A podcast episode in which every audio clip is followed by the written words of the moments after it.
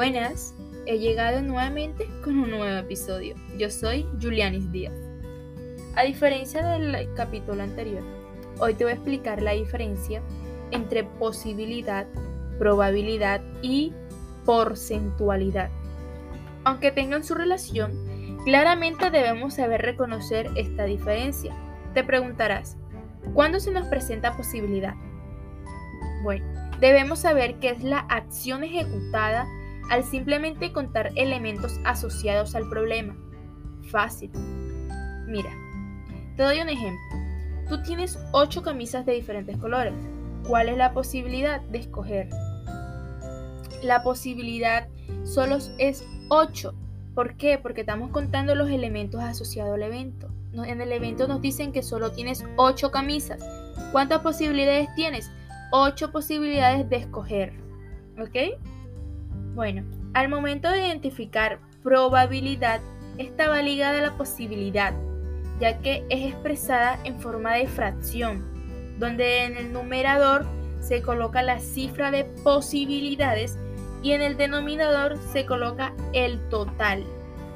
En cambio, la porcentualidad es la división de esta probabilidad, es decir, la división de la fracción, dado así un número decimal y luego lo convertimos a un porcentaje, lo cual nos da la porcentualidad.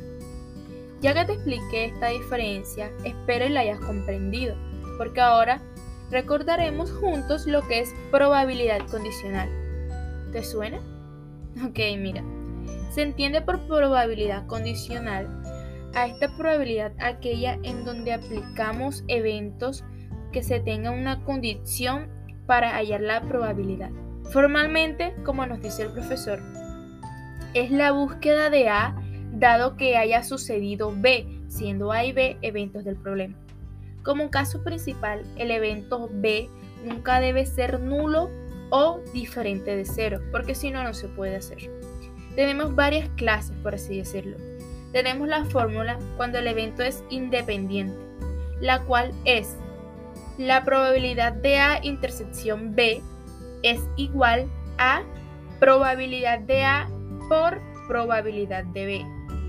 También tenemos cuando es un evento dependiente, la cual es probabilidad de A intersección B, esta es igual a probabilidad de A por probabilidad de B dado que se haya dado A.